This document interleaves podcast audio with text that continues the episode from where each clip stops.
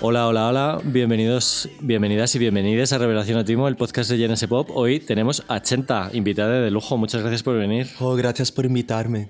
¿Qué tal, Claudio? Pues muy contento porque me encantan estos podcasts en los que viene alguien del que- de, de quien soy fan. Ay. Porque, no, es que haces así con la cara, es verdad. O sea, entiendo que, que te, que te cueste como cuando te dicen estos piropos, pero es que es verdad que eh, haces una música fantástica, eres un cronista cojonudo de lo que es la realidad social ahora mismo y sobre todo eres súper divertido en concierto. Ay, hijo, muchas gracias. No sé si divertido o sin vergüenza, pero bueno. Bueno, eso es yo- debatible. to- todo, todo, todo es válido a la vez. Luego lo hablamos.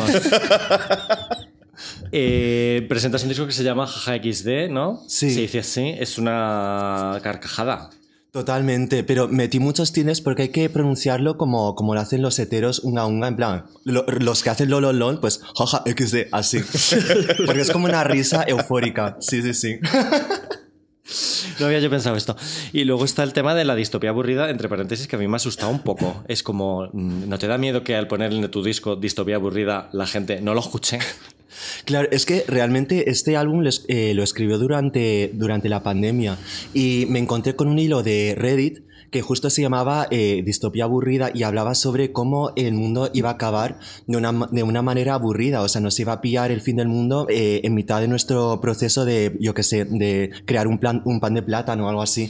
Y a mí me parecía muy curioso porque de alguna forma u otra este álbum habla sobre temas extremadamente hedonistas y se ha producido y construido durante tiempos pandémicos y muy difíciles realmente. Y por eso para mí, de alguna forma u otra, lo quise llamar distopía aburrida por, justo por esa situación incómoda y contradictoria, ¿no? De querer eh, disfrutar y ser felices en tiempos tan, tan ¿Te- te- difíciles. ¿Te, pareció muy aburrida la- la- el confinamiento? Ay, o sea, más que... Es que hoy, hoy justamente la gente estaba. Había, había, leí por Twitter una persona que decía: No me puedo creer que haya gente que diga que fue la mejor época de su vida. Evidentemente no fue la mejor, pero yo creo que nos dio a todos un como ti- tiempo a hacer cosas que no estábamos acostumbrados a hacer. O sea, el, el plan de plátano, obviamente, es un coñazo. pero, por ejemplo, que tú hablas, de hecho, en las canciones de ello, el rollo de ligotear con gente a través de, de redes, con gente con la que sabías que no ibas a encontrarte nunca más, pero no sé, de repente como que aprendías a relacionarte con la gente de otra manera, que no sé si es mejor o peor, pero de otra manera. Totalmente. Yo creo que sobre todo durante la pandemia hemos eh, abierto como un melón que siempre ha estado ahí, que es la virtualidad y la legitimidad de estos espacios, ¿no? Porque parece ser que mm, entendemos nuestras identidades solamente desde lo URL, ¿no? Desde la vida real y realmente la extensión virtual es una parte más nuestra. Y yo creo que, o sea, sobre todo en la pandemia se ha notado esa legitimidad. Sí. Claro, no- no- nos, nos ha obligado a afrontar un mundo que tarde o temprano va a llegar y que hay gente que a lo mejor dice, es que eso no es la vida real, pero es que, ¿por qué tiene que ser la vida real? Lo real, o sea, porque no puede ser real lo, lo- lo que conseguimos en, pues eso, con los DMs que tenemos en Instagram o, o lo que sea. Ay, no sé, tengo tantos sentimientos encontrados sobre si quiero, no sé si quiero que los DMs que mando en Instagram a veces sean reales o mejor que caigan en un saco de basura digital. Para eso, tiene- para eso tienes que mandar los mensajes bombita, que aparecen y desaparecen. Eso me, lo- eso me lo enseñaste tú, Claudio. Sí, sí, sí. Que sí, debes de sí. saber mucho de, de mensajes bomba. Eh, Wow, exposed. paso, paso, paso, paso palabra, paso palabra. Ay. No, pero, o sea, solo quería añadir una cosa, que es que realmente yo siempre he utilizado la tecnología como diáspora taiwanesa para conectar realmente con mi familia. O sea, a mí me, me hizo mucha gracia cuando me decían, por ejemplo, las relaciones a distancia no son reales, cuando realmente yo me he criado, he crecido con una familia que siempre ha estado en a distancia y que nos hemos comunicado online realmente, vía Skype, vía teléfono, etc.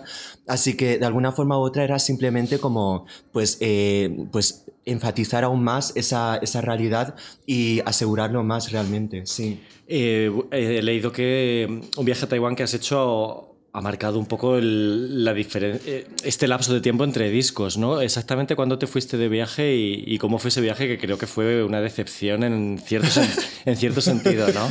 Totalmente. O sea, porque yo, claro, yo me imaginaba Taiwán ahí como una utopía en la que iba a encontrarme a mí mismo 100%.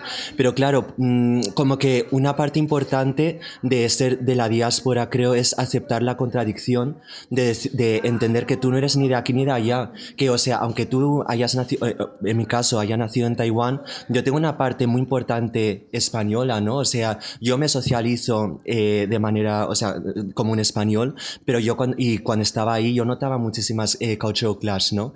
Y, pero por ejemplo ahí pues no era tan evidente en el sentido de que no señalaba mi racialitud. Así que es verdad que mm, durante los primeros, las primeras semanas pues sí que sentía que como una falsa un falso constructo de que yo pertenecía a ese lugar porque y también descubrí lo que significaba pues eh, existir sin ese ese peso identitario no de, de, de ser racializado constantemente en la calle etcétera y poder empezar a pensar eh, más allá de la resistencia. Porque es que, o sea, no me di cuenta de, de que muchos de nosotros, o sea, todas las personas no hegemónicas, el colectivo LGTB, etcétera, estamos constantemente en resistencia, no, no es en tensión en, eh, con el cuerpo, ¿no? Y sí que cuando volví ahí estuve en unas especies de vacaciones identitarias y descubrí de repente eso, lo que significaba ser lo que significaba ser, entre comillas, normal, ¿no? Que es normal, pero entre comillas, normal. Y eso me marcó muchísimo y me, de, alguna forma u otra generó una especie de crisis identitario de decir, más allá de la resistencia, ¿quién soy yo? ¿No? Sí, fíjate eso. que eso tú hablas desde, desde, el aspecto de racializar, pero yo desde el, desde el, aspecto de la identidad y del género, es algo que también nos ha pasado mucho a la gente LGTB, ¿no? Que hemos querido vivir en un mundo donde fuéramos lo normal, ¿no? Que, que pudiéramos mm. casarnos, pudiéramos ser vistos como alguien más en la sociedad. Y cuando hemos alcanzado eso, eh, nos, nos, hemos quedado como, ¿y ahora qué? O sea, sigo sin encajar. ¿Qué, qué, qué es, lo que, ¿Qué es lo que ha pasado? ¿Qué es, por, qué, ¿Por qué ha salido mal? Es una cosa súper, súper, súper curiosa, que hay gente que luego lo acepta y está encantada, que son la gente que más pereza me da del mundo del colectivo, ¿no? O sea, todos estos que dicen, ya me puedo casar, que le den por culo a los trans, que le den por culo a todo, porque yo como hombre blanco, cis, gay, poderoso y capitalista y con dinero lo tengo todo. Totalmente. Y muchas veces me cuestiono hasta qué punto somos aceptados y hasta qué punto estamos eh, comodificados, que son dos cosas muy distintas, ¿no? Y yo creo que lo que hemos visto ahora es una comodificación realmente. O sea, porque realmente, o sea, el matrimonio, genial que, que se haya legalizado, no lo quiero deslegitimar y creo que es importante. Uh -huh. Pero realmente, ¿quién se quiere casar? O sea, realmente eso nos va a liberar. O sea, realmente hablamos el mismo idioma que, o sea, las parejas cis heteronormativas. O a lo mejor tenemos que construir nuestras propias narrativas, como decía Paco Vidarte, ¿no? De, del jirafa que, que, pastaba. Y a lo mejor tenemos que construir nuevos enunciados y mm, explorar lo que significa ser personas disidentes. Es que aparte, aparte, es peligroso porque hay gente que si tú quieres explorar esa disidencia, te miran mal o te acusan de, de qué haces y ya, o sea, lo correcto es esto, ¿no? O sea, en plan, eh, no tengas una pareja abierta porque eso no es lo correcto o no vivas tu sexualidad en determinados ambientes o de determinadas maneras porque lo correcto es esto es muy peligroso para mí llegar a esa normalidad. Totalmente, total. Y yo, por ejemplo, en Taiwán, eh, ahora que estamos hablando de la decepción, etcétera, yo sí que notaba, sobre todo en la comunidad disidente sexual, que su como que la victoria consistía en occidentalizar la cultura, ¿no? Es verdad que Taiwán ha sido colonia de, de mucho, o sea, durante muchos, mucho tiempo, pero mmm, a mí me generó muchísimas dudas respecto a eso, ¿no? Como primero eh, esa perspectiva tan pues col eh, colonizada de, ah, mmm, te, eh, vamos a construir nuestra identidad como lo construyen sobre todo en Estados Unidos y esa es nuestra liberación, pero en cambio, o sea, eh, en torno a la música y la investigación artística, está habiendo un revival de como eh, recuperar sonidos eh, del folclore chino, etcétera, eh, para construir como para reconstruir el tecno, etcétera. Yo no sé hasta qué punto y lo digo con, o sea, de manera crítica y, y, o sea, queriendo mucho a la gente que lo hace, pero simplemente cuestionándolo, hasta qué punto eso es orientalista y hasta qué punto realmente es una evolución musical, ¿no? Por eso sí, o sea, me llenó muchísimo de, de dudas, ¿no? De quién soy yo y de eh, qué significa ser disidente en Taiwán, realmente. O sea, como que tú realmente te, te ha decepcionado encontrar que allí el referente era RuPaul. en este caso. Exactamente. Totalmente. RuPaul. Claro. Y esto te ha llevado como a descartar una línea artística o un disco o una serie de canciones. ¿Cómo ha sido esto? Sí. Exactamente, ¿qué, qué has descartado? Es que en, eh, para el Sonar de 2020, el Más D, eh, que hicieron como una, un festival online o algo así. Sí, sí, lo recuerdo. Yo presenté una mini propuesta que iba a ser el adelanto de mi siguiente álbum, que era todo instrumental, era aún más radical que Jaja XD, y estaba inspirado justo en, lo que yo pensaba que era Taiwán, ¿no? O sea, y pues inspiradísimo pues en el pues en, en tópicos realmente, ¿no? O sea, utilizaba instrumentos eh, pues típicos de, pues de, de, la música clásica china, ¿no? O sea, el erhu, el no sé, el eh, no sé. Y por ejemplo, utilizaba muchas eh, escalas pentatónicas, utilizaba, o sea, como que construía realmente una falsa concepción de lo que yo desde mi perspectiva como un, una persona de la diáspora taiwanesa que ha crecido en España entiende por lo que es Taiwán. Y claro, yo cuando me fui ahí me di una torta, o sea, alucinante, porque dije, todo lo que yo he construido realmente ha sido una ficción, ha sido una perspectiva extremadamente como occidental, occidentalizada de lo que, y un poco fetiche de lo que es mi identidad. Y ahí me generó muchísimas dudas y decidí scrapear absoluta, o sea, todo el álbum, que ya estaba completo realmente. Mm. Y, madre mía. y, eh, ¿Estuviste allí cuánto tiempo? Estuve ahí dos años y medio casi. Por Pero, eso. Madre mía. Es que nunca he estado tanto tiempo ahí. ¿Y allí sí. tenías familiares, supongo? ¿Y has estado con ellos o has estado a tu rollo de, o de todo un poco? De, la verdad de todo un poco, pero es verdad que fue la primera vez que conecté realmente con la comunidad disidente eh, en general, y, y, vamos, o sea, yo les conocí, de hecho, en, un, en una fiesta en un templo abandonado en Tiger Mountain, o sea, es que suena como si me lo estuviera inventando. Eh, y estaba tocando Machine Girl en ese momento, porque claro, eh, la pandemia vino tarde a, a, Taiwán y vino en el 2021 justo porque estaban regularizándolo todo y al final es una isla pequeña, o sea, es mucho más fácil controlarlo. Eh, y ahí es donde conocí a Sonia Calico, que es una, eh, una DJ y productora alucinante, que también mezcla estas sonoridades del folclore chino y los mezcla con el club de, o sea, la música club de construido la conocí originalmente a raíz de Howie Lee y un, una compilación que sacó que se llama Do Hits, que justo era pues personas asiáticas del este que estaban experimentando con estas nuevas sonoridades, ¿no? Con este híbrido. Y ella me introdujo a todo este colectivo de personas disidentes que era alucinante, o sea, que estaban pues intentando construir su propia narrativa a pesar de esa contradicción, ¿no? De decir, vale, pero es que, o sea, vale que queremos construir un nuevo, o sea, un lenguaje propio, pero al final es que nos estamos llamando queer. Queer viene de queer, que también es, o sea, de, de, eh, viene de, eh, de, Estados Unidos, ¿no? Sí, sí. Y, y al final, de alguna forma u otra, eh, hay un scholar, un académico que estudió en Estados Unidos, que se llama Chitaway, que es alucinante, que luego ya hablaremos de él, que de alguna forma u, otra adaptó el concepto de queer a, a, a Taiwán y lo, lo llamó eh, queer, que realmente significa otra cosa completamente distinta. Y me hizo mucha gracia porque queer en, chino significa eh, juventud guay. Cool youth. No tiene nada que ver con nuestra identidad, con la reapropiación de un insulto. Y claro, de alguna forma u otra, me pareció como bastante eh, poético, ¿no? Ese, ese acercamiento a nuestra identidad de decir, vale, es innegable que hemos sido un país eh, pues colonizado, eh, pero vamos a construir de estas obras e intentar construir como una nueva, un lenguaje propio a pesar de, de, nuestra historia, ¿no?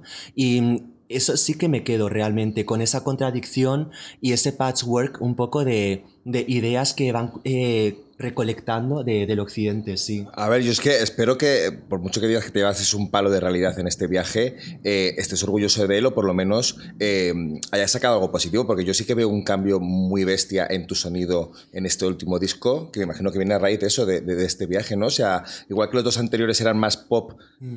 Con, ¿no? Un pop más, más, sí. más normal. Sobre todo el segundo, que yo creo que no quiere hablar de él. Sí, miseria humana, pues no hablemos de él. Tiene hitazos, miseria, ¿eh? tiene, tiene, tiene, tiene, hitazos, miseria humana, pero es verdad que yo hay momentos que lo, que lo escucho y parece como si estuviera escuchando a OBK, ¿no? O sea, es una. Mm. Tiene, tiene, es un pop mucho más, más normal y como mucho más de aquí. Pero este jajaja XD, como diría un, un hetero, sí que hay una mezcla de, de sonidos eh, más. Eh, Sí, ¿no? El hiperpop está, sí. está... A ver, yo en el disco, a ver, que, que lo diga...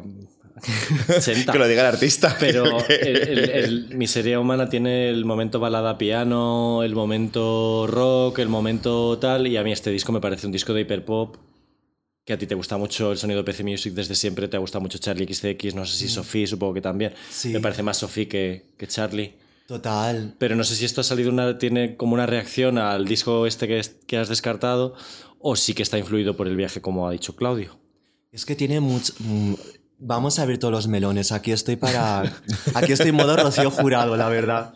No, o sea, es verdad que salí quemadísimo eh, con el, el anterior disco, con Miseria Humana. Por eso es verdad que a la- pues en los directos, o sea, apenas lo toco. Igual toco dos temas de, de todo el disco, pero es que más que el resultado final, como que me quemó el proceso, ¿no? Porque en ese momento, mm, pues tenía esta idea naif de que yo tenía que representar a toda la comunidad como China, etc. Y claro, es que ahora visto en perspectiva es imposible, o sea, es, eh, obviamente es importante abanderar, pero es imposible representar, una persona representar a un colectivo tan heterogéneo como podría ser la comunidad LGTB+, la comunidad eh, racializada, etc. Y claro, en ese momento yo me veía como una plataforma y yo sentía que tenía ocu- eh, que ocupar como todos los espacios. Tenía que hacer, escribir una columna semanal, tenía que tener una radio semanal también. eh, además de eso, pues mm, girar, sacar un libro, sacar el álbum y todo esto en torno a tres meses o dos. O sea, era extremadamente intenso. Mi salud mental estaba quebrando, era horrible. Y claro, yo creo que mm, visto desde esta perspectiva entiendo por qué, o sea, este disco lo, lo aborrezco. Porque lo escribí en un momento que es que no, no lo estaba escribiendo conscientemente. Y, y habían, pues eso, conciertos y festivales en los que me estaba maquillando dormi- dormida, realmente, porque estaba ya agotadísima. Y tiene Bueno, se llama Miseria Humana, perdona que te interrumpa. Pero es que al final se llama Miseria Humana. Totalmente. Por eso yo creo que es muy autobiográfico, la verdad, ese título. y, y sí, o sea, eso por una parte, y sí, o sea, obviamente el viaje y sobre todo durante la pandemia, porque nos tocó también en Taiwán confinarnos, etcétera, sí que conecté muchísimo con la- el colectivo, sobre todo, pues, Dizzycore, Hyperpop, eh, Glitzcore, eh, eh, sobre todo en la fiesta de Subculture Party, ¿no? En, lo que, en el que yo estaba todo el rato pinchando realmente. O sea, eh, yo creo que nunca he pinchado tanto en una fiesta, eh, en- o sea, mm, eh, como en Subculture Party. Y ahí es donde conocí, pues eso, a Dorian, a Pussy Riot, a, bueno, a, realmente a todos, a Petal Supply. Y yo creo que eso también influenció mucho eh, la sonoridad de este álbum, porque de alguna forma u otra me, me contagió mucho esta idea que tenían de buscar el, el virtuosismo digital. Ya que Sí. no había directo realmente, querían desafiar realmente el sonido. eh, sin, sin todos los parámetros que había, ¿no? Porque yo siento, o sea, muchas veces hablo con otros artistas y cuando están produciendo tienen en mente siempre, tienen en cuenta la idea de el directo, de decir, ay, es que esta canción creo que no la voy a poder defender en directo, tengo que, tengo que rebajar la producción, tengo que arriesgarme menos a nivel sonoro. Y claro, o sea, aquí es que no teníamos, o sea, no teníamos límites. Y yo creo que eso mm, influenció mucho, sobre todo a, a la hora de, de la sonoridad de la producción, obviamente, pero sobre todo a la hora de procesar los vocales, ¿no? Y se nota muchísimo que las voces están un poco crazy. O sea que... Sí, sí, sí. Por eso. A ver, es un disco mucho menos accesible que el anterior. Eso es, eso es así, que no significa ni que sea ni mejor ni peor. De hecho, a mí me parece más interesante porque es verdad que abordas temas mucho más profundos, porque tú lo estás contando antes. Durante un tiempo intentaste ser el abanderado de toda una comunidad, que me parece algo súper valiente. Porque es verdad que hay, hay veces que es necesario cuando te dan una voz, un altavoz para hacerlo, te sale el querer, el querer defender a, a todo el mundo, pero Claro, eso te tiene que dejar con una vulnerabilidad y con un, y con un destrozamiento mental que tiene que ser muy difícil de gestionar. No sé tú cómo lo has podido llevar. Totalmente. Y es que poco se habla de la vulnerabilidad que viene después de la visibilidad. O sea, porque yo creo que, sobre todo eh, desde la hegemonía, ¿no? So- eh, desde la perspectiva, la mirada cis heteropatriarcal, como que eso nos exige a todas las personas disidentas a exponer de manera exp- extremadamente explícita nuestras experiencias vitales hasta un punto en el que se nos anula como personas y nos anula el consentimiento, ¿no? De decir, a lo mejor yo no estoy preparada para hablar de esto. Yo sí que noto muchísimo muchísimo, sobre todo con este disco, que la gente deslegitima mucho mi contenido, mi música, por el mero hecho de que yo he decidido no mostrarme tan vulnerable como antes. Y a mí me parece un problema, porque no siempre tenemos que tratar el sufrimiento y el trauma para que la gente realmente nos, nos acepte. Y podemos, o sea, y también no es, realista, eh, no es realístico, porque nuestras realidades son muchísimo más, son mucho más ricas, son mucho más eh, tridimensionales, más allá del trauma y del sufrimiento. Y yo creo que es importante también mostrar el deseo, el deseo de, construir una, eh, proyectar una futuridad en la que se nos muestre felices, en la que se nos muestre pues viviendo nuestra vida como queramos. Yo creo que, o sea, Ahí está el verdadero cambio en este álbum, ¿no? Que eh, mi motivación principal, eh, como que he aparcado, eh, la ira siempre va a estar ahí, pero la ira no es el main character aquí, es el deseo. Y eso les molesta muchísimo a muchas personas, pues, cis hetero. Sí, es que yo, fíjate, creo que hay un problema con los cis hetero, incluso con algunas personas gays con las que he discutido sobre este tema, porque claro, ellos me dicen cuando no entienden algo, que se lo explique, ¿no? Por ejemplo, me decía un amigo recientemente que no entendía lo de, lo de ser no binario que él creía que era una moda porque es que de repente salía mucha gente en First Dates que era no binaria, que le explicara que era no ser no binaria. Y, yo le decía, bueno, yo no, yo, no soy, yo no soy una persona no binaria, no te lo puedo explicar como una persona no binaria, pero sobre todo, deja de pedir a la gente que te explique sus realidades y preocúpate mm. tú de leer sobre ello e informarte tú y que no tengan que contarte su drama. O sea, es que nadie tiene que justificarse quién es. O sea, eres tú el que tienes que molestarte en entender quién es esa persona. Totalmente. Es que tenemos que desafiar justo esa parte eh, pedagógica que se nos han impuesto implícitamente, porque parece ser que tenemos que eh, strive eh, a la excelencia, ¿no? Sí, o sea, es como, como forma de aceptación. O sea, la sociedad no te va a aceptar al menos que seas una persona extremadamente elocuente, extremadamente intelectual, que le pegan un golpe y te pide que cites a cinco personas y, justifiques esa, esa, paliza. No tienes por qué, y muchas veces lo digo, o sea, si te pegan, o sea, que tú sufras homofobia o etcétera, transfobia, es como si alguien te pegase una paliza y te, te pidiera una explicación de por qué te ha dolido. Tal cual. Por eso, sí, sí.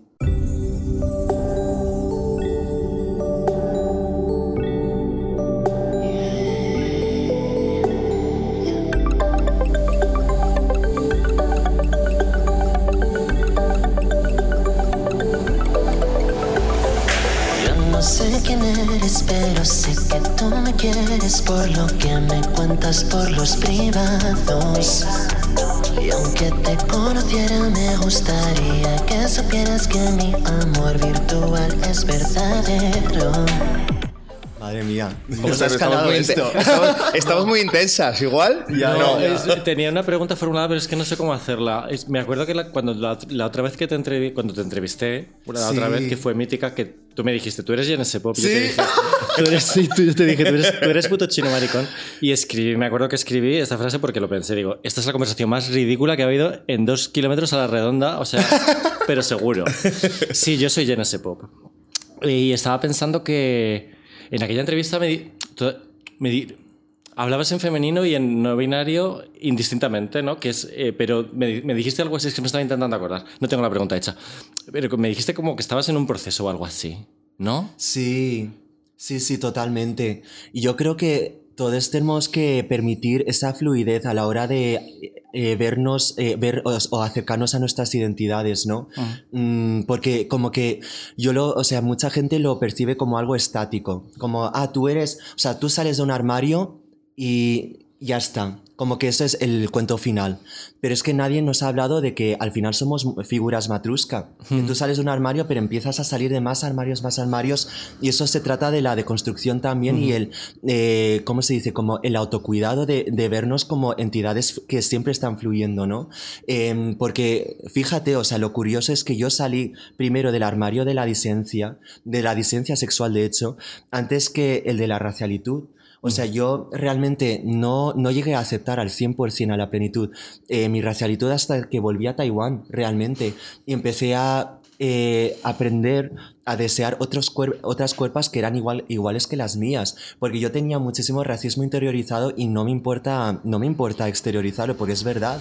O sea, y, y al final esto se deconstruye, no pasa nada Por eso digo que, claro, o sea, en un momento, pues claro, esto en 2017-2018, yo, en ese momento yo estaba como semi-identificándome como un hombre cis gay, pero claro, con el tiempo dije, ostras, o sea, pues fíjate, hay muchas cosas que me incomodan y que que yo no comparto con muchas otras personas y sobre todo cuando estaba escribiendo el libro de Arroz Tres Delicias, noté que tenía muchos comportamientos y muchas eh, vivencias que ya estaban como hinting un poco que yo, yo era una persona eh, no binaria o sí, o sea, o que no estaba dentro del binarismo, digamos, de, de, de, manera como, pues desde una perspectiva más occidental, ¿no?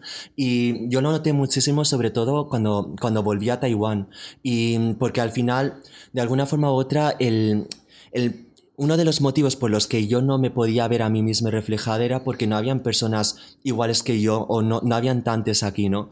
Y claro, de repente veía cómo fluían otras cuerpos que eran iguales que las mías en Taiwán y como que ya lo veía en primera persona. Y dije, vale, es que soy, soy yo. Es que, soy es, un viaje complicado. Ese ¿eh? que hablas tú del racismo, por ejemplo, racismo sexual, de, no, nos, mm. no, nos, no, nos, han enseñado a, a, desear determinados cuerpos, es muy bestia. O sea, yo a mí me ha pasado y estoy también en ese proceso de aprender a, a, a eliminar todos esos prejuicios que tienes en tu cabeza y que te han metido desde que eres crío e intenta eliminarlos.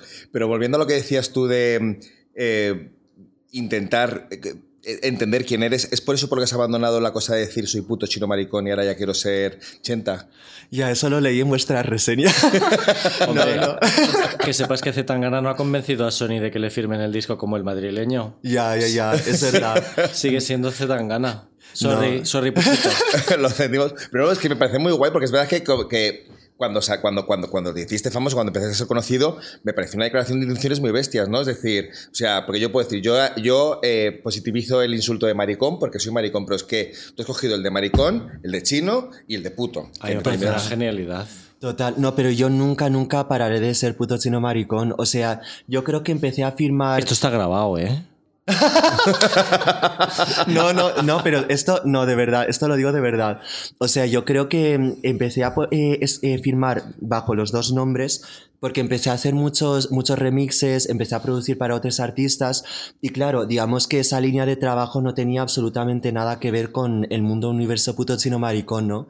Y con el tiempo pues descubrí también eh, que, que, es que, o sea, tenía que construir pues dos universos de alguna forma u otra para, mm, para homenajear o ser fiel un poco a, dentro de lo que cabe, a la experimentación que hacía en puto chino maricón. Y yo, por ejemplo, en este proyecto veo una especie de puente que cuenta dos historias, ¿no? O sea, la historia de Chenta y la historia de Puto Chino. Y, pero también, a, además de eso, yo me estaba cuestionando mucho este nombre, sobre todo en Taiwán. Que de repente, claro, yo no era puto chino, realmente. Bueno, sí, siempre seré puto, la verdad. Pero sí, maricón siempre, o sea, eso no me lo van a quitar.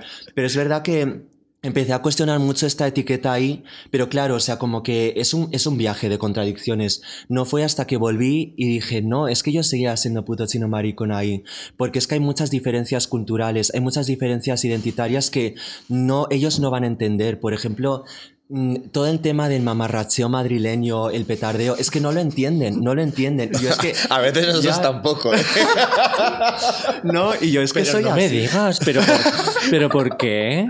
No puede ser. No es que, o sea, cuando ven, y yo lo noto muchísimo, porque un día estábamos viendo, estábamos viendo, Jolín, a Almodóvar, o sea, estábamos haciendo una maratón y no entendían las referencias, no se reían. Y decían, qué artístico, pero es que, qué, qué crudo, qué crudo todo, pero no lo entendían por qué. ¿Por qué hacían esas tomas, no? Y lo del gazpacho, por ejemplo, decían, pero es que qué, qué gracia hay detrás de eso. y claro, es que dije, es que es el, pepar, es el petardeo mamarrache español, o sea, es que no, es muy único. Es muy a único. mí me pasó en Tokio que fui una vez a, a de, de, vacaciones y coincidió con unas fiestas de Elephant precisamente, ¿no? Ay. Y conocimos a gente que era fan allí. De, de, la Casa Azul y de en su momento Niza que fueron a tocar y, otros, y otra gente que hay en Elefant, ¿no? Y, y, me, y, me dijo, y, me dijo, y me dijo gente de allí que había ciertas cosas, tipo chico y chica, Astrud y tal, que eso no se podía entender en el extranjero de ninguna manera, que eso solamente se podía entender aquí en España. Que es que, que, que era ver. eso, efectivamente. Total. A ver, yo entiendo que, que cueste, pero no yo, no, yo sí que no creo que haya cosas que no se puedan entender fuera de, de, de su país o de su contexto, ¿no? O sea si... Yo creo que es bonito y... o No, sea, no, sí, claro, quiero decir. o sea, que- es gracioso. Hay choques culturales, pero quiero decir, si una, si el cine estadounidense ha aprendido a admirar a la madre de Almodóvar, o sea, yo no entiendo por qué no podemos nosotros aprender a admirar determinados referentes de otras culturas. No sé si me explico. Mm, totalmente. No sé, tú intentabas explicar algo del, ga- del gazpacho. Claro, es que era imposible, es, es imposible. Y también es que muchos de ellos han crecido sin padre de familia y los Simpson. Y claro, o sea, yo soy Ah. la persona más irónica y cínica del mundo. Y claro, de repente dije, es que eso, es, esto es imposible, es que no podemos relacionarnos. Pero vamos, que yo os quiero mucho. Pero, o sea, sí, y yo creo que muchas de las cosas que yo hacía no lo entendían tampoco, porque yo soy una persona extremadamente sinvergüenza y también cuando salgo de fiesta, o sea, yo me desmadro. Pero es que, claro, el tema de, no sé cómo, cómo describirlo en, en español, pero hay una palabra que se llama Xiaosuan y habla mucho sobre la representación, digamos, de ¿cómo se dice? Del individuo, o sea, y cómo el individuo no solamente representa a sí misma, sino a su familia entera. Y claro, o sea, esa diferencia cultural ya es muy heavy como para, pues de repente, que no entiendan por qué, o sea, puedo ir a una fiesta y de repente, yo qué sé, o sea, desmadrarme y, y hacer el, pues el sinvergüenza, ¿sabes? ¿Qué, qué- qué tipo de desmadre estamos hablando? A ver. No, o sea, ¿Qué, tampoco... qué es desmadrarse en una fiesta? ¿Eres, eres la típica persona que se pone allí a bailar sobre encima de los baffles o qué onda? Ay, pero con- desde el respeto y desde el consentimiento, eso siempre, siempre. Pero sí que... ¿De los puertas? No, no, pero yo sí que soy una persona pues muy madrileña, que cuando sales de fiesta sales para disfrutar. Y claro, yo notaba mucho eso, que mucha gente salía, pero todavía tenían esa parte cultural de decir, vale, pero hasta un punto porque yo represento a mi familia. Y es que ahí, o sea, miense es una palabra que, que, eh, que trata sobre cómo tu cara representa eh, tu, tu, ¿cómo es tu honor, no? O sea, y tu, tu familia. Claro, yo iba maquillada con una puerta, o sea, a veces como maquillada con sangre, y es que estaban como, ¿qué haces? No sé. Por eso sí que siento que el petardeo era algo cultural que no entendían para nada. En Y- Barcelona tampoco, ¿eh? Ay, abrimos, vamos a abrir ese melón. Sí, venga, No, porfa. no. ¿Por qué? Déjame, chicos. Yo cuando he salido de fiesta por Barcelona, me encanta Barcelona, me encantan los catalanes, pero es que el rollo, el rollo de la fiesta de Madrid, o del, del- de lo que tú dices, de la locura del madrileo, no está hay, en. hay cierto tipo de artistas que creo que siempre se han entendido mejor en Madrid que en Barcelona, tipo las Bistecs, un Yo Crepúsculo, Claro. Un Alma X. Yo lo he intentado hablar. Incluso Samantha Hudson, que es de allí. es, de de Ma- allí casi. es de Mallorca. Sí, sí, ya, pero vamos, entiéndeme lo que te quiero decir. Explica- Vivió- no, explícamelo tú. Vivió, que, que vivió. A ver en cuántos, en cuántos jardines me meto. Que vivió un tiempo en Barcelona y se vino a Madrid. Quería decir. Ah, muy bien, muy bien salvado. Eh, yo incluso lo- cuando los entrevisto a ellos, eh, incluso a Rigoberta Bandini, se lo he dicho a su equipo, digo, "Este- me parece una cosa que se entiende muchísimo mejor en Madrid, dentro de que ella, ya Rigoberta, ya lo ha petado en todas partes, y yo creo que ellos mismos no son capaces de verlo. No. Pero yo sí lo veo. O sea, el rollo que yo he visto de celebrar a las Bistecs en el 8 y medio, con 200, con mil maricas locas allí gritando eh, cosas negras, cosas negras, eso Claro, es que a solamente- ver, y esto no lo digo con el rollo este de chauvinista de Madrid lo mejor del mundo. Ahora mismo precisamente no es lo mejor del mundo, es ya, todo lo ya, contrario ya. con lo que tenemos encima. Sí. Pero sí que, sí que he notado cuando he ido a, dices, a conciertos, a salir de discotecas, incluso de turismo, incluso por la calle, o sea, el simple hecho de cómo estás sentado en una terraza hablando con tus amigos es diferente a cómo lo haces en Madrid, a cómo lo haces en Barcelona o en Bilbao si me pones, ¿sabes? O sea que no es una crítica a la región en sí, sino que hay diferencias culturales que existen y además tú lo has, lo has visto en algún concierto, si has tocado en Barcelona, Mm. Sí, la verdad es que no, o sea, es otro tipo de apreciación, creo, que hacen conmigo. más artística, más, es más artística quizás, salvado, es, más ar- es más artística, igual ellos respetan más, están más en silencio, están más admirando al artista en lugar de estar Hablemos de ciudades duras. Eh, me acuerdo que una vez, creo que Javi, mi novio, te vio en, en Pamplona. Y, fue, y, y- y tiene que ser un poco duro hacer según qué ciudades. ¿no? A mí me encanta Pamplona, me encanta ir a comer y me encantan muchas cosas, pero la gente es más fría. ¿Sabes? O sea, ¿Te recuerdas así un concierto en el que la gente haya sido dura de roer en algún sitio? A ver, o sea, yo primero me voy a atacar a mí mismo y voy a decir en Taiwán, yo toqué y sí que es verdad que no lo entendía en, en absoluto. Estaban como, pero ¿por qué desafinas intencionadamente? Porque tus sonidos están feos y tus melodías son súper bonitas. Así que, o sea, primero pongo esto para, para que nadie se sienta atacada. Pero luego, o sea, sí. Sí, sí, muchísimo. O sea, em, no sé, por ejemplo, hace poco, y lo, lo digo con todo el cariño porque me lo pasé súper bien, toqué en Santander en Indiferente y eh, a la hora del Bermud, y claro, o sea, empecé a tocar mis canciones nuevas, en su momento el disco no, has- no había salido todavía y la gente estaba como, ¿cómo nos movemos? O sea, esto es súper raro. Yo me sentía súper awkward, de verdad, y la vez que estuve en el Teatro de la Latina, claro, cuando estaban con... Ah, con los conciertos de por la mañana. Es que Sí, era muy sí. raro actuar a esa hora. Ay, no, no, no, y los altavoces eran muy bajitos y luego todos estaban sentados y, y yo es que de verdad que un día ese vídeo, si hay alguien que tiene ese vídeo, va a acabar en un cringe compilation en YouTube, de verdad, porque estaba ahí en plan, venga a Madrid, no escuchaba nada, ay, ay, ay, qué vergüenza.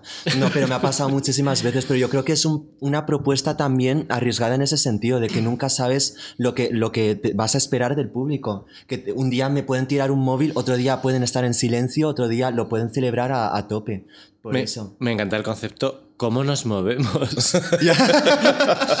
No, hay muchos artistas que sí que me han contado que lo han pasado mal eh, en- eh, tocando en pandemia para la gente sentada, sobre todo grupos de rock eh, y cosas de electrónica. De repente eso no tenía ningún tipo de sentido. Yo no sé si tenía. ¿Te pensaste hacer alguna gira acústica de versiones a ¿Te piano? Con el disco anterior que tenía como más melodía. Total, bueno, el de Tamagotchi. Hago un Lady Gaga con Poker Face. No, no tiene sentido. Por eso yo reivindicaba mucho eh, los espacios online en ese sentido, porque yo sí que siento que sobre todo para este álbum, la mayor, o sea, el, lugar donde mejor me voy a expresar será en Internet. Realmente, porque es que es imposible y de hecho es un, un challenge que estoy teniendo ahora de cómo voy a desvirtualizar como todo este concepto y llevarlo a un directo. Claro, Tú hablas muchísimo de, de la vida online y, y el disco de hecho está dividido en tres partes, que es como la realidad online, la realidad fuera de línea y la realidad aumentada. Y aún así me sigue pareciendo que todo va sobre internet y tangencialmente o algo así, ¿no? Pero veo, por lo que dices ahora, veo que no lo haces de manera ah, tan peyorativa o cuestionándolo, ¿no? O, o sí. O sea, estás reivindicando la, la reali- la- la realidad total. online, ¿no? De manera nada cínica. Totalmente. A ver, es que al final yo creo que si suena como si lo estuviera criticando es porque sale de mi naturaleza. O sea, yo soy, yo por naturaleza, por naturaleza soy muy criticona. Pero, o sea, es verdad que yo reivindico mucho estos espacios y la realidad aumentada, a lo mejor yo lo he utilizado, lo he apropiado de una manera muy individual. Lo considero más mi experiencia vital cuando yo estaba en Taiwán. Y de pronto, o sea, se me, se me descargaba, digamos, la parte de la racialitud. Para mí es una realidad aumentada. El, el poder, pues, de pronto estar en un, en un club y que se acerque un tío y simplemente quiera que seas su lío de una noche, pero por ningún otro motivo, ni, ni para fetichizarte, ni para nada. Eh, y por ejemplo, yo qué sé, el salir a tirar la basura con, con pijama y no tener miedo a que, yo qué sé, a que la gente te vea y diga, ay, es que, ¿sabes? Y, y darles comple- eh, perplejos, en plan- eh, complejos de decir, ah, es que los chinos no, ¿sabes? Es unos informales, no sé qué. Como que te quitas esa responsabilidad también. Y para Como mí eso. estás- así- o sea, aquí te sientes que estás representando, te has sentido como que estás representando a una comunidad todo el rato o algo así. Totalmente. Es como una tensión constante. Pero en realidad, tú eres de Madrid, viniste con dos años, creo recordar. Eh, más joven estuve eh, a los meses. 10 meses, sí, sí, sí. Pero claro, o sea, no sé, como que al final también yo estaba muy sumergido como en un, en un, en una, en un entorno bastante asiático del este, eh, pues al final no tuve tampoco muchos contactos más allá, ¿no? Y no fue hasta que entré en la universidad y entré en el conservatorio cuando empecé realmente a, pues a, a conectar con, con personas pues mm, no racializadas, racializadas que fueran, estuvieran eh, fuera de la- del colectivo, uy, colectivo, de la comunidad asiática del este. Así que sí, sí, realmente también como que mi madurez como persona fue muy, fue muy lenta. Por eso, o sea, muchas veces, o sea, cuando veo la evolución digo, joder, o sea, yo evoluciono muy, muy lentamente, pero de alguna forma lo agradezco porque lo estoy cartografiando todo de manera pública y, y yo creo que está muy bien porque nunca ha pasado de momento en España de que venga pues un taiwanés y esté pues eh, mostrando de manera bastante vulnerable su proceso ¿no? de, de construcción. Sí, sí. Nosotros también somos de evolución lenta, ¿verdad, Claudio?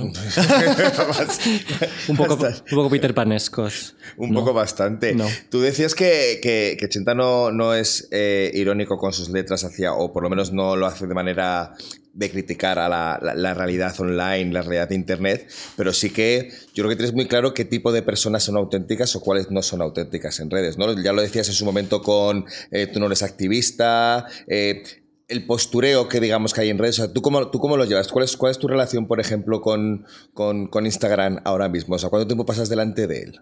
Ay, a ver, yo es que ya, yo soy millennial, por eso, claro, yo no me, no me enteré de que Instagram se está muriendo ya. Claro, es que TikTok ya, o sea, TikTok es todo. Totalmente. Y yo es que a mí, yo soy demasiado sobreconsciente de mí misma para meterme en TikTok. Y eso, no, de verdad, no, no. sí, no hay, hay- hay- vergüenza, pero tú que, tú que, o sea, la gente que critica que de repente dice, tú subes demasiados selfies, o tú subes solamente comida, o tú subes todas las causas posibles que hay en el mundo ahora mismo, si hoy es el día de la visibilidad lésbica, tú subes la visibilidad lésbica y te haces un dibujo en la cara con dos mujeres besándose. Eh, es que yo, yo te lo juro, no sé muy bien cómo, cómo mm, afrontar o cómo llevar esta red en la que yo pierdo bastante tiempo, de hecho, pero que entiendo que está en decadencia. Total. Es que yo creo que la gente ya está harta y por eso triunfa TikTok del comisariado, del comisariado propio, ¿no? Del- De, de cómo, de nuestra identidad y la comercialización, porque al final Instagram mm, es un centro comercial, pues digital realmente, donde estamos vendiendo pues nos, a nosotros a una imagen que no es real y yo pues la verdad echo bastante de menos esa autenticidad no comisariado, ¿no? O sea, no curado de, de quiénes somos realmente.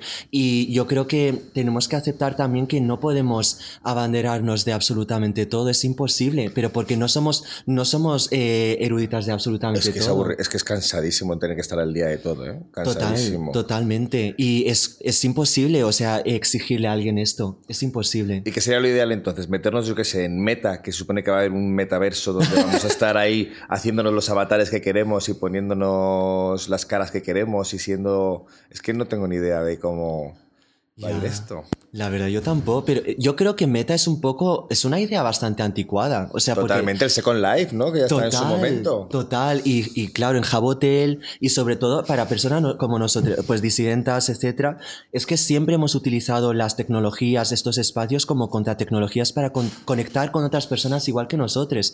Por eso, o sea, Meta es una idea súper anticuada, sobre todo para dis- disidentas y personas no hegemónicas. O sea, yo desde siempre he creado eh, en colectivo, eh, en, virtualmente. O sea, yo antes de, cuando tenía 16, 17, yo hacía eh, películas machinima. O sea, machinima que era como películas que hacía, se hacían con videojuegos, ¿no? Yo lo hacía con los Sims. Y de hecho, o sea, había una comunidad súper inmensa en una página que se llamaba Sims 99, en los que un montón de creadores, eh, doblador, eh, dobladores de voz, dobla, ¿cómo se dice? Dobladores, ¿no? Dobladores, sí. Sí, sí, eh, pues se, se juntaban y construíamos pues películas, series, sims juntos.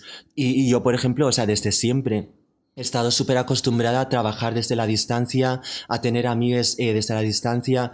Por eso, como que esta idea meta y lo que están haciendo muchas eh, como multinacionales o, o empresas de querer como tener una oficina virtual, estas ideas ya han pasado hace muchísimo tiempo. Es subirse al carro muy tarde. Es Total. verdad, porque es verdad que para nosotros sí que nos ha salvado. Yo creo que por eso tenemos todos una opinión más o menos buena del mundo online, porque es que nos ha salvado de- del mundo de mierda en el que vivíamos. Total. A ver, yo tengo mis más y mis menos. ¿eh? Yo cuando tengo que reconocer cuando 80 presenta una canción, que se- una canción que se llama DM y la canción va sobre banda un DM, un DM, sé, lo que sea. Yo lo primero que pienso es que va a ser una crítica, más bien, ¿sabes? A la obsesión, a nuestra dependencia, como tenías la de doble tic azul, hasta que esto se queda en visto pero no se responde, ¿sabes? O sea, esto a mí me parece que para nuestra salud mental esta dependencia no es muy buena, ¿no? Yo siempre que va- pienso que va a haber... Pero eh, es como- que Laura Pausini ya hacía una, una canción que era ya no responde ni al teléfono. O sea, esa, depende- esa dependencia ya estaba. Ha Claro, cambiado, es ha cambiado, ha cambiado el, el- Pero el es que además modo. Chenta siempre ha tenido el discurso de, de que no todo en esta vida es el amor tradicional, Claro. que, eh, la dependencia del amor de la pareja, el amor de pareja, sabes que ha tenido otros temas y otras cos- cuestiones en las diferentes entrevistas que ha hecho y tal. Total. Sí, pero es verdad que mi acercamiento a las, a las dos baladas, tres baladas que hay en el álbum, siempre es desde, desde un lugar también un poco crítico, o sea, eso nunca, nunca va a salir, o sea, de mí realmente. Que, o sea, al final yo escribí la canción de DM porque dije, es que no hay canciones de amor, pero esos, de esos empalagosos de, de Soft Boy en Sing Backstreet Boys, creado por gente racializada en, en España. Voy a crear uno así un poco desde la coña, pero en parte también hay un cierto como realidad, ¿no? O sea, yo creo que siempre construyo desde ahí, por eso reivindico tanto esa contradicción, constante incoherencia en el discurso y al final yo creo que la, la contradicción es lo que, lo que nos permite evolucionar al final como artistas, ¿no? Es lo que dijo Rosalía, me contraigo, yo me transformo. No, pero es que la contradicción además es que es lo, es lo verdaderamente auténtico. Lo no auténtico es ser coherente todo el rato y ser perfecto todo el rato. Sobre todo es muy aburrido. Pues ya está. Eh, ahora que mencionabas a Backstreet Boys, recuerdo que tenías en mente hacer una- un proyecto que se llamaba Producto y en el que tú Sí, ibas a, sí. a- como a reír. eh, eh, ibas a reírte del mundo prefabricado de la música o algo así, que es, en realidad es una cosa muy PC Music también. Total, total. ¿Qué pasó con eso? Al final eso también lo descarté, es que te- descarté muchísimos álbumes ¿eh? y muchos conceptos, porque ese iba a ser un concepto solo para el sonar. Y eh, paralelamente tenía este proyecto que estaba inspirado en el folclore chino, etc. Y la verdad es que... mm, no sé, o sea, me parecía, lo que me parecía era que eh, me había fijado demasiado en la estética y no tanto en el concepto. Y eh, estaba entrando en un terreno bastante eh, pantanoso en- para mí como artista, ¿no? Porque yo creo que lo que, lo que más destaco yo al final es en la, en la parte conceptual. Y es que eso faltaba mucho concepto. Ese proyecto era mm, extremadamente inmaduro. Yo solo veo para otros artistas, pero yo no soy un artista que solo- solamente se ciñe en lo estético, sino que lo estético es un resultado de un concepto, ¿no? Por eso al final lo, lo, lo scrapeé también, por eso. Pero ¿qué piensas eh, ahora mismo de la manufacturación? Me pregunto, por ejemplo, porque PC Music ha tenido eh, un, eh, un concepto muchas veces de parodiar eso, ¿no? Como en Cutie y cosas así, ¿no? Y había como mucha burla del capitalismo, de los, de los artistas manufacturados y tal. Que, por ejemplo, en Charlie XCX, que tú eres fan, Charlie X CX para los bilingües. Eh, no, es que no sé cómo llamarla, me da vergüenza.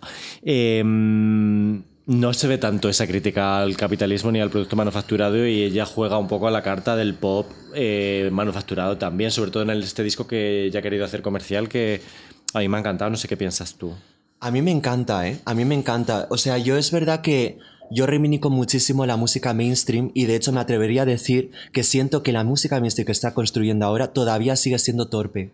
Porque, o sea, yo creo que molaría que fueran aún más cínicos y que, por ejemplo, desafiasen el concepto de, de la precariedad, por ejemplo, en las plataformas de streaming y que empezasen a escribir canciones de 30 segundos. O sea, que es justo lo que con- contabilizan como una reproducción ¿no? en, en, en Spotify. ¿Te refieres a que hicieran esos artistas mainstream tipo Sí. Bad Bunny? Bueno, yo no me atrevo a decir, yo no me atrevo a decir. Te digo Pero- yo, Bad Bunny. Pero sí, a mí me fascina y de hecho yo eh, construyendo este álbum me imaginaba como, como que me gustaba esta idea de que yo era a la vez el ingeniero y a la vez el producto siendo ingenierizado, ¿no? O sea, un poco lo que siempre ha reivindicado Grimes realmente, porque Grimes nunca ha querido ser una figura como pues una pop star o una cantante, sino ella quería ser la productora, pero al final pues por medios ella te- tuvo que construir su, su, su Hatsune Miku con su propio cuerpo, ¿no? A mí me fascina, me fascina el pop eh, mainstream.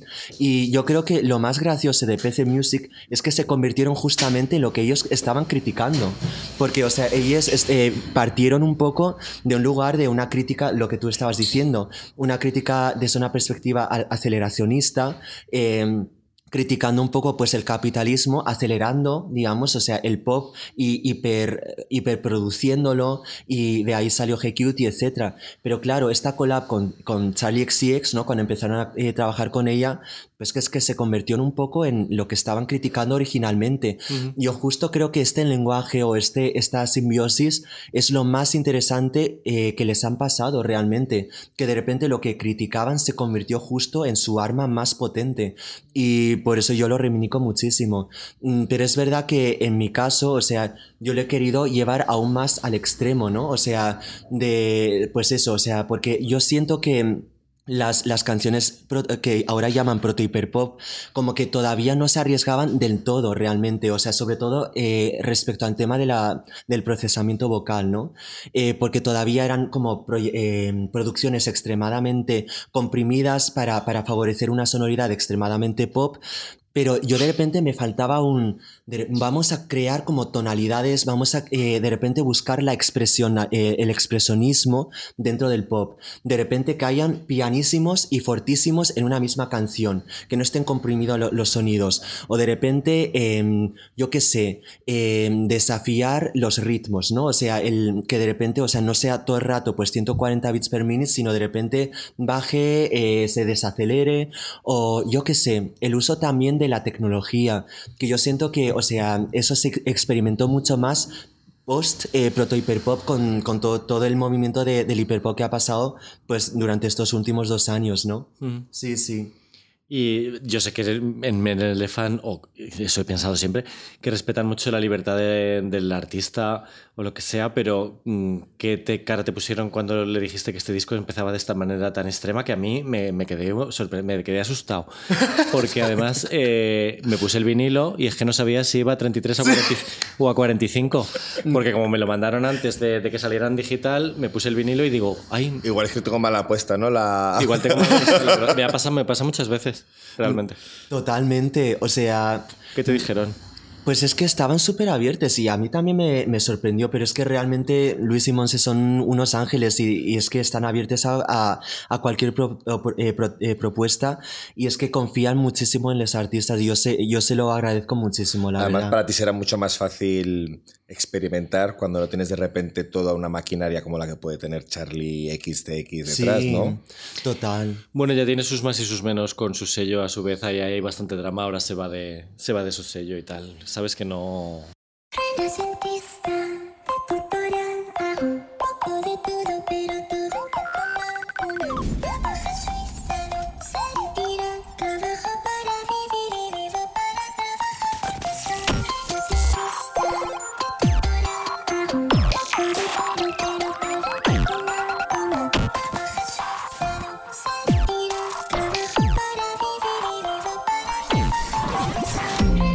Ya que estamos hablando de artistas así como diferentes, que me ve- creo, creo que habéis mencionado a Grimes, ¿no?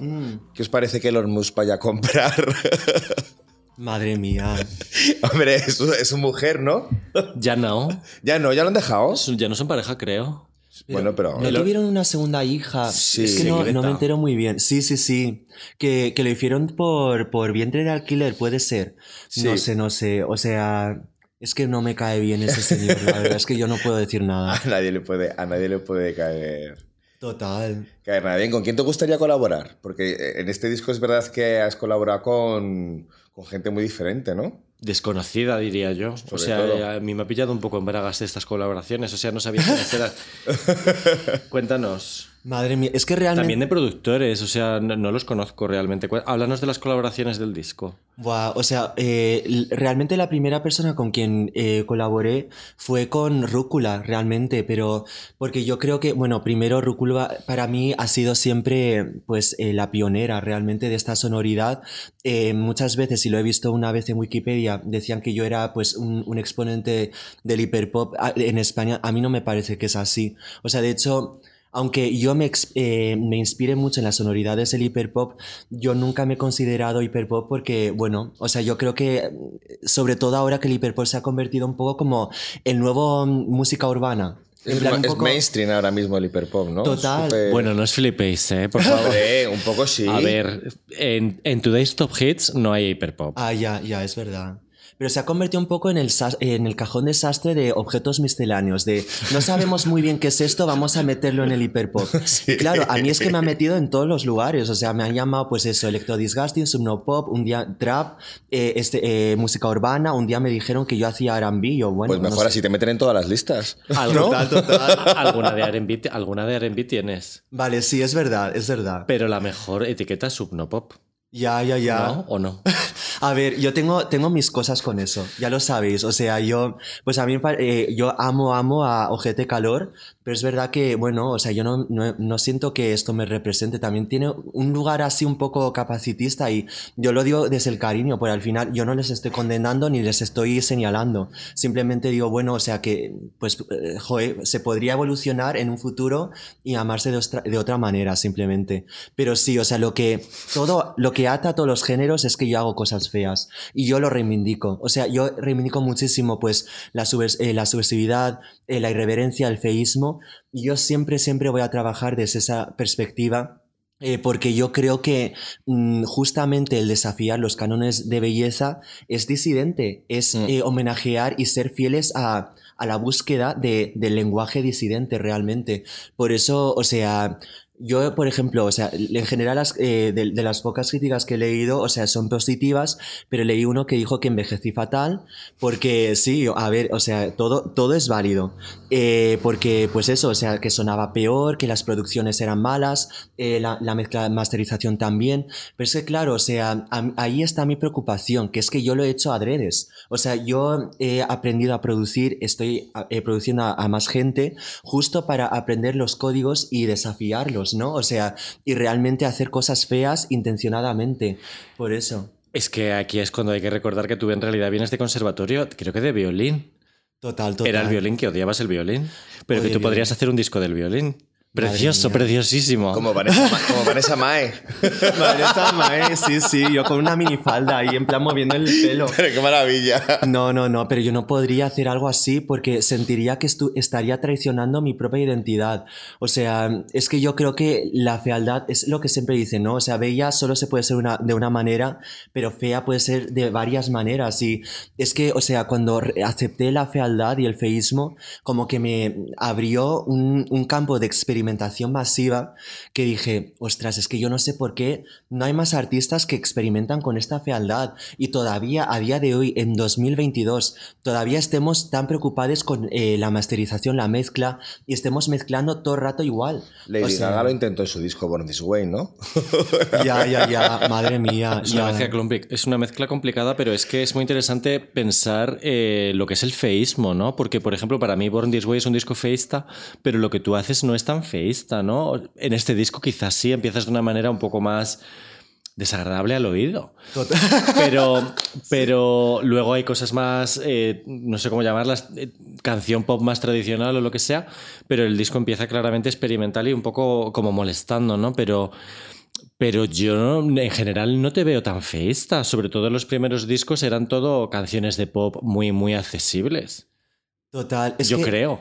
Yo creo que, o sea, sobre todo en este álbum, o sea, estoy conjugando dos, eh, dos idiomas que no suelen conjugarse mucho, ¿no? Que bueno, es lo que han hecho PC Music y mucha gente del hiperpop, que es la música experimental electrónica con, con el pop en plan chicle básico.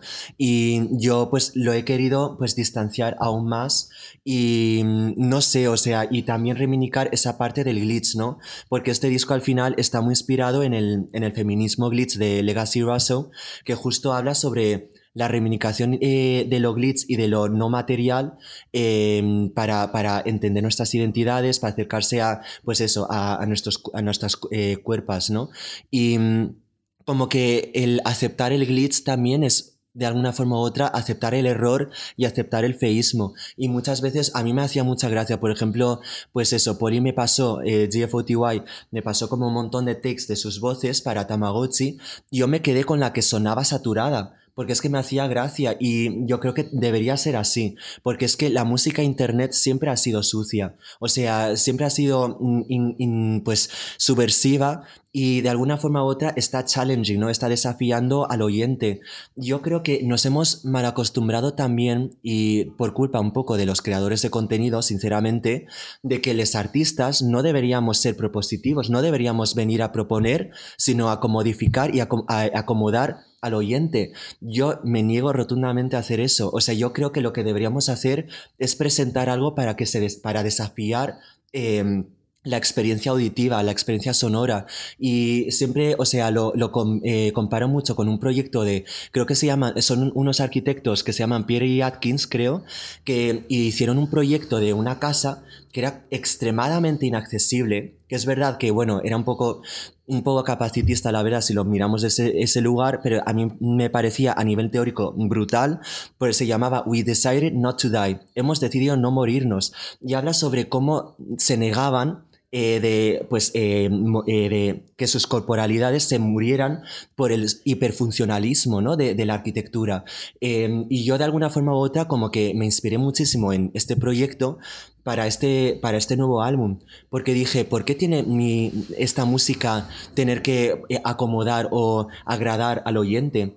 Yo quiero que los oyentes lo escuchen y que hayan ratos que tenga que bajar el volumen, que hayan ratos que tenga que subirlo porque está demasiado bajo la, la mezcla, eh, que de repente digan, ¿por qué está tan saturado este, esta, esta voz? Y es que al final yo creo que es un desafío no solamente al oyente, sino a mí mismo también, y representar realmente las complejidades de nuestras identidades disidentas. Porque sí, total, perdón, es, es eso. No, no, no. Jo, es que esto para mí es un trabajo porque en realidad a mí me gusta la música experimental y enterarme de cosas, eh, sonidos rupturistas, ver cosas diferentes y tal, pero en realidad yo siempre necesito volver a mi Adele. Ah, sí, sí, sí. O sea, tu melodía, ¿no? A mi melodía clásica y tal, y mis cosas súper bien mezcladas y tal, y Prefab Sprout, y cosas que suenan súper angelicales y preciosas y tal. Y en el fondo me veo un poco conservador con eso, no con la edad, sino desde siempre. O sea, en el fondo yo he tenido ahí un pozo conservador que tú no tienes, por lo que dices. Yo, yo sí, a mí me- obviamente me encanta Adele, es lo que canto cuando, cuando duch- me ducho, ¿sabes? O sea, a mí me encanta. Y por ejemplo, las producciones de Britney Spears también, que de hecho yo creo que en su momento tuvo que ser muy disruptivo también, porque era una sonoridad extremadamente comprimida y era un pop extremadamente chicle, o sea, la mezcla era muy desafiante back then y claro, ahora lo vemos y decimos, a ver, esta es la cosa más tradicional del mundo.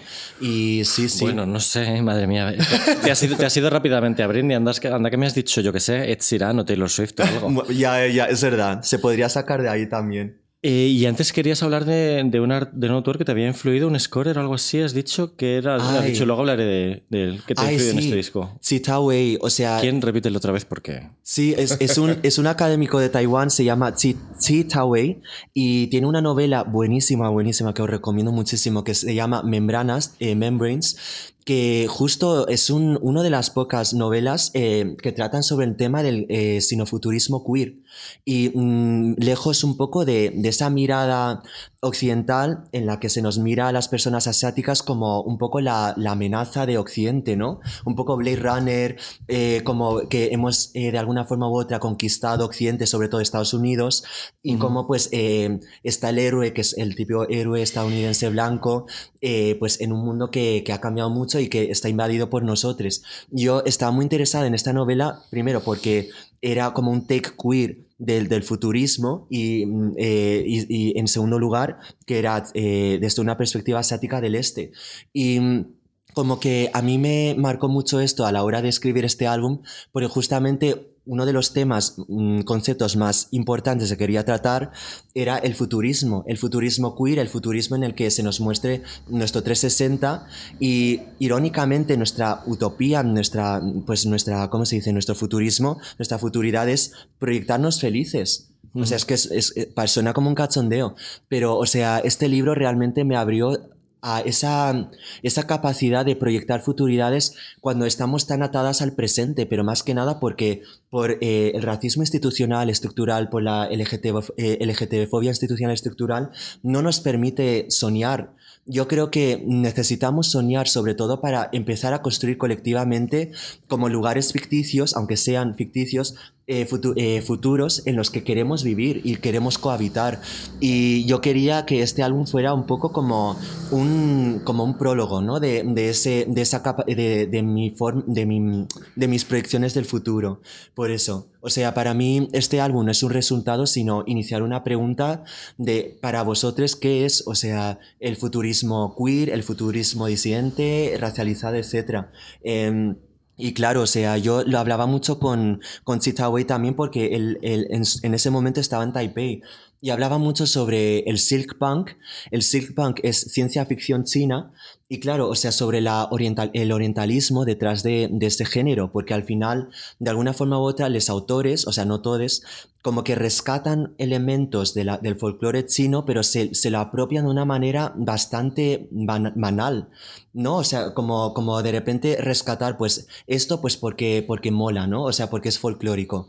Pero realmente me falta también, o sea, y no, tampoco quiero gatekeep, pero yo creo que la futuridad, eh, sin- eh, por ejemplo, sinofuturista, perfectamente podría ser pues la ciudad de Taiwán, por ejemplo, ¿no? O sea, una ciudad pues collage, eh, ruidosa, eh, patchwork, eso es futuridad también, o sea, no tenemos por qué recurrir al, al pasado, al folclore, eh, sino para construir una futuridad. O sea, nuestra, nuestra mera existencia como no, personas no hegemónicas ya es futurismo. Por eso, no sé, o sea, él me, me inspiró mucho a la hora de escribir este álbum y sobre todo a, a tirar el anterior. De hecho, él fue el motivo por el que lo tiré. Porque dijo, a mí me... Y yo se le enseñé las, las dos propuestas porque este álbum lo acabé hace un año y medio. Y a mí me dijo eso, esto... Por eso está en vinilo en las tiendas, porque lleva mucho tiempo acabado, que si no. Sí. no, total, total. Es que madre mía. Pero es, el- eh, es curioso lo que hablas del folclore y lo de tirar el folclore, porque da la sensación de que en España es justamente lo contrario lo que estamos haciendo, ¿no? Si nosotros sí que estamos apostando por recuperar el folclore de una manera súper, súper, súper bestia. Pero alguna gente para mirar al futuro y otra no tanto. ya. Yo creo, ¿no?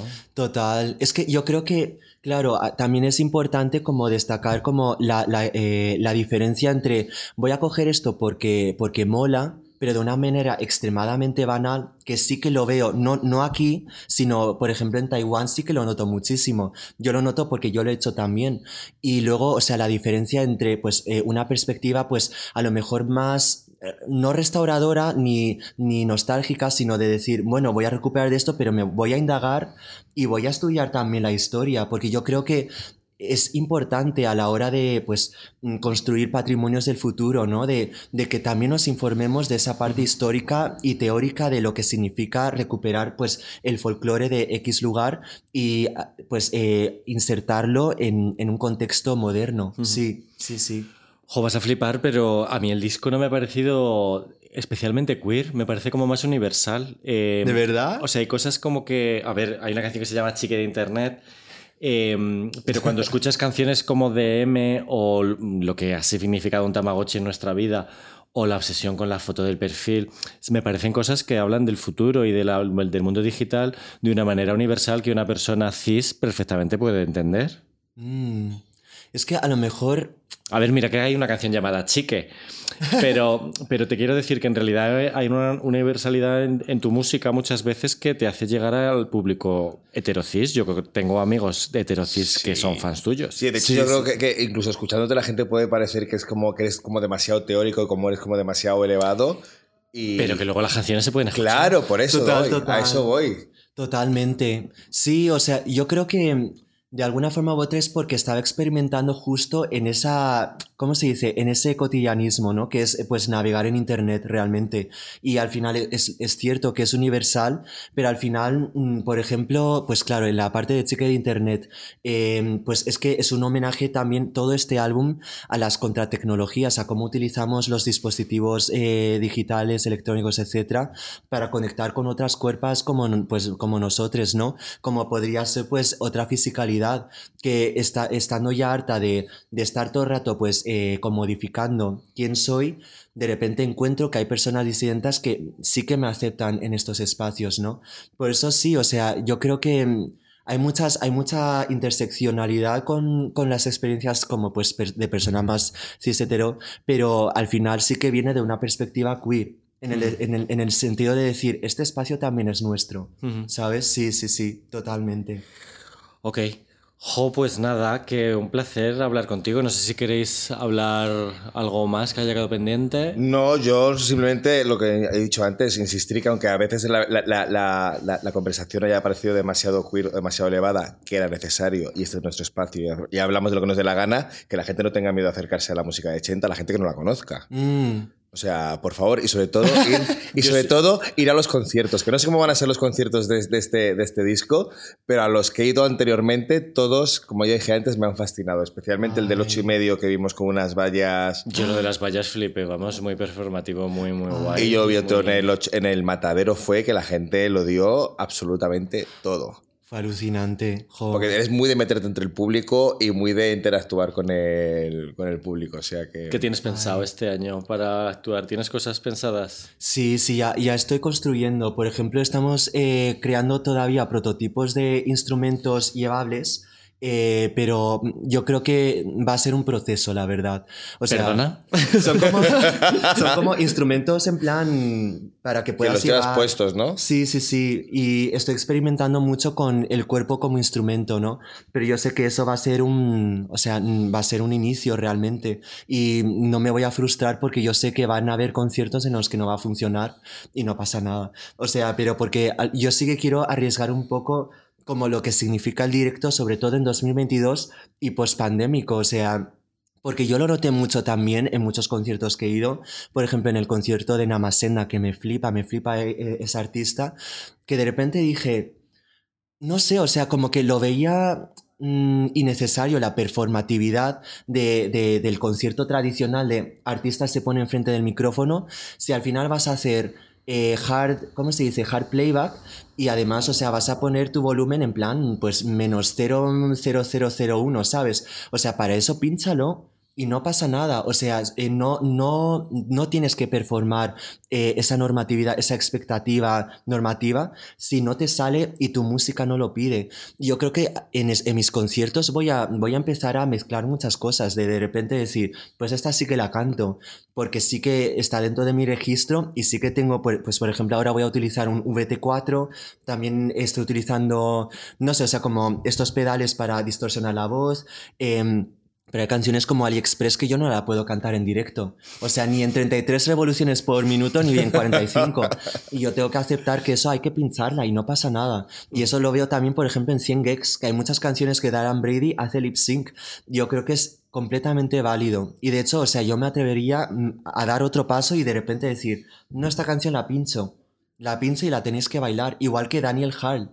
No, o sea, yo creo que hay que, eh, y ahí sí que veo como una, un futuro muy interesante en el que la figura del DJ es mucho más compleja y la figura del artista también, pero tenemos que replantear los directos. Yo creo que los festivales también tienen que replantear las escenografías, ¿no? Y, y los escenarios, porque sinceramente se han quedado muy atrás. O sea, no, es muy irónico que después de una pandemia, de vivir tanta virtualidad, volvamos a, las, a los mismos escenarios que no han cambiado absolutamente nada. Yo creo que hemos abierto una puerta tan interesante que es la conjugación entre lo virtual y lo real, que es que, no sé, o sea, me da mucha pena ir a una discoteca y no ver a un DJ que esté pinchando desde Los Ángeles eh, proyectado en la pantalla del ocho y medio. Eso sería mi sueño. Ya. Realmente. pero A veces, a veces es el dinero y lo caro que puede llegar a ser. Eso, eso en concreto me imagino que no, pero. O lo que se corte. no sé, yo qué sé. sí. Total. Pero qué interesante, ¿no? Pues eh, muchísimas gracias por venir. Esperamos verte pronto actuando. Ay.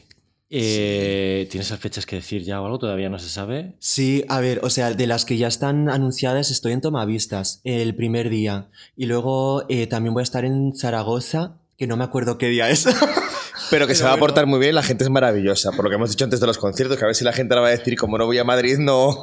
ya, ya, ya, ay, no, no, y aunque, o sea, suene como una pedanta ignoranta, o sea, no, de verdad, venir a, a mis conciertos que soy muy maja, la verdad. Y es que una persona me dijo eso, que, o sea, como que yo hablo de, de otra manera y luego de repente mi música es de No, otra ti- no manera. tiene nada que ver. Verte Claro. hablando aquí con lo tímido que, pare- con lo tímido que pareces y tal, eh, a lo que luego proyectas en el escenario. Zaragoza, 28 de mayo. Eso. Con Samantha Hudson. Sí, sí, sí, Creo. dos reinas. Sí, sí, sí, Pues totalmente. y tenéis que ir al audi- Auditorio Club. Lo tengo aquí. Total. Pues de verdad que muchas gracias, me lo he pasado súper guay. Además, por fin alguien menciona a Daniel Harl en este podcast, que me encantó su disco del año pasado. Un qué saludo. buena, qué buena. Pues venga, Saludos. a ponerse todos jajaja, eh, no, jaja XD, madre mía, si es que no sé hablar hetero, perdón. Chao.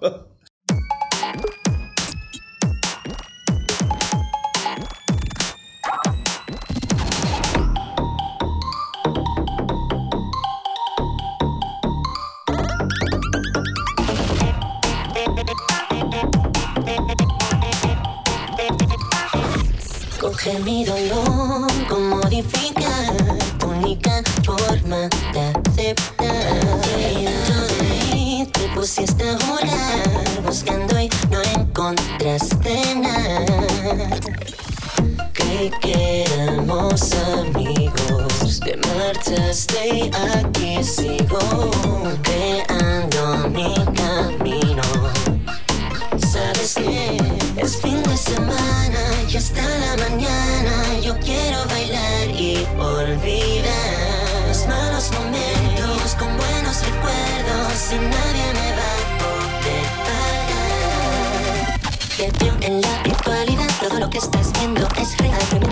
Corporidad,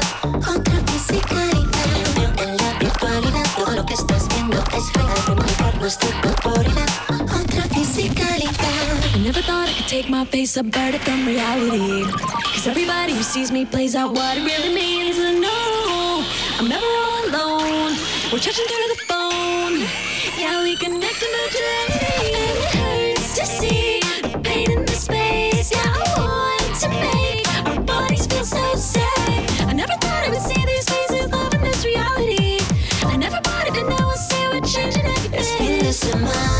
hasta la mañana yo quiero bailar y olvidar los malos momentos con buenos recuerdos y nadie me va a poder parar.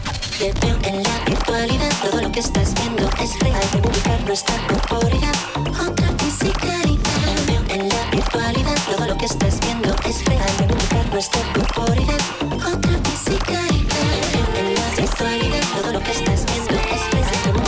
so